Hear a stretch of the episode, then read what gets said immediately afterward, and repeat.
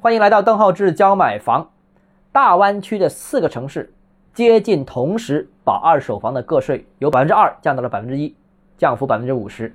二十二号惠州降，十四号肇庆降，十六号中山降，十六号珠海降，四个城市相隔也就一周时间同时降低。那这个政策意味着什么？后面又有什么玄机呢？我觉得有几点。第一个，各个城市其实在降这个个税的时候都提及了。要深化税收征管改革的内容，但这个其实是今年三月发布的关于进一步深化税收征管改革的意见的一个落地落实。这里面其实已经明确了降低征纳成本、推进区间税务执法标准统一等等相关的内容。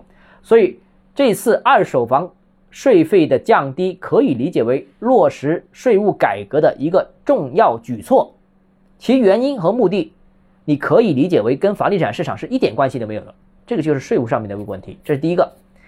第二个呢，就是目前全国二手房交易税费差异很大，各个城市的标准都不一样，那税费计算方式也是非常繁琐的。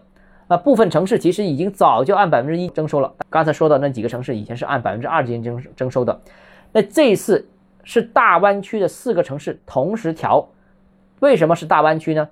因为这个同时调的话，会有利于整个大湾区按照同一个标准去进行执行，这个目的也就是为整个大湾区发展进行服务，便于大湾区各个城市发展的协调。如果大湾区里面啊各个城市各各个标准都不同的话，那整个大湾区一体化发展就会受到影响。所以未来一段时间，整个大湾区可能很多政策、很多标准都会进入一个统一的这样一个情况。那税收当然也是一个很关键一个点啊。那还有第三个。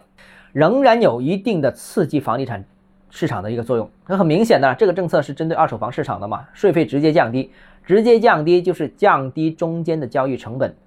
那首先就可以降低普通家庭的二手税费负担。这个你也可以理解为惠民生。当前经济不再太好嘛，那买房这个也是一些家庭的筹集资金的来源。你征收的太厉害，对普通民众、普通家庭来说是不是好事？所以这个本身也是惠民生、降税费的一个政策来的。那其次也能起到刺激二手房交易的作用。很明显，税费降低，你肯定是刺激作用，这个不需要怀疑的，嗯，就是利好政策。当然，最后我想提一下啊，这个政策其实对大湾区楼市呢有刺激作用，但是也不算特别大，因为毕竟目前房住不炒还是一个大的背景、大的要求，全国楼市调控政策也已经叠加了很多上去。当然，现在轻微有一点点的放松，这是一个我们之前说的暖风吹的一个好事，但是也不可能逆转这个市场，所以这个一定要看清楚啊。好，今天节目到这里啊，如果你个人有其他问题想跟我交流的话，欢迎私信我或者添加我个人微信邓浩志教买房六个字拼音首字母小写这个号，就是微信 d h e z j m f，我们明天见。